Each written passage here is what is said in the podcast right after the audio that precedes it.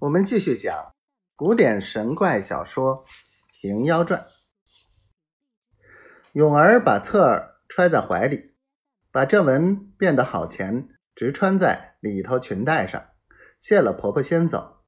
不上几步，回头看时，那婆婆忽然不见。永儿心中好生奇怪。后人有诗云：“一枚炊饼见人心，罗带天书报得深。”拾得好金还好报，施恩何必吝千金？永儿捧着炊饼还家，妈妈道：“我儿如何归来的推迟？衣服都泥污了，敢是跌了一跤吗？”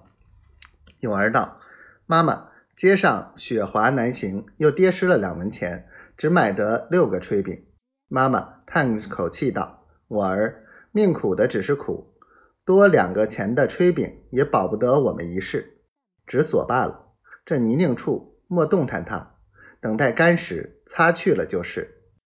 娘两个把六个炊饼各吃了两个，把那两个仍把荷荷叶包了放在一边。不多时，只见员外归来，妈妈见他脸红，问道：“你去这半日见什么人来？哪里得酒吃？”员外把中途遇了陈学究。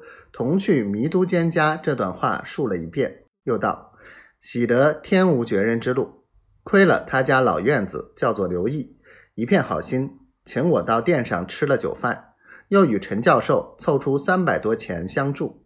妈妈欢喜，叫员外去窜些米，买些柴炭，且过三五日又做驱处。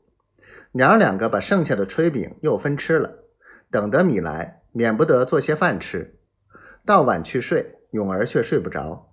思想日间那婆婆与我侧耳时说道：“有急难便可捡来看。”今日爹爹虽攒得些米，够得几日之用，少不得又是饥饿，也算做急难了。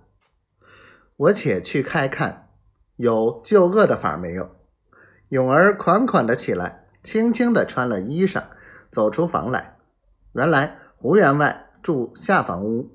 同事一间一批，无非是些离铅土器。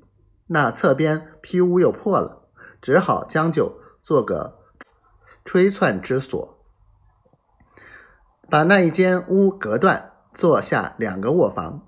前半段逼近了外街，自己老夫妻住着；后半段便把与女儿作房，却又在左边抽出一条走路，通到厨下天井里去。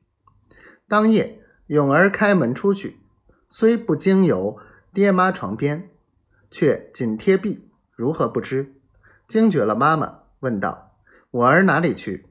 永儿道：“我肚疼起来，要去后则个。”娘道：“我儿想是受寒了，你起身时仔细避风，多穿件衣服，莫要重重作病。”永儿道：“不妨事。”下床。来着了鞋，到侧边破屋里，只见雪光照耀，如同白日。厨下土灶砂锅和那水缸面桶之类，无物不见。永儿去怀中取出绫罗带来，解开细麻锁，打开一抖，抖出这个册儿来看时，只因胡永儿看了这册，有分教：少年闺女变成。变成作怪妖精，倒运起儿仍作多钱员外，正是直教三十六周年号改，五六七载战尘飞。毕竟永儿怎么样变化？且听下回分解。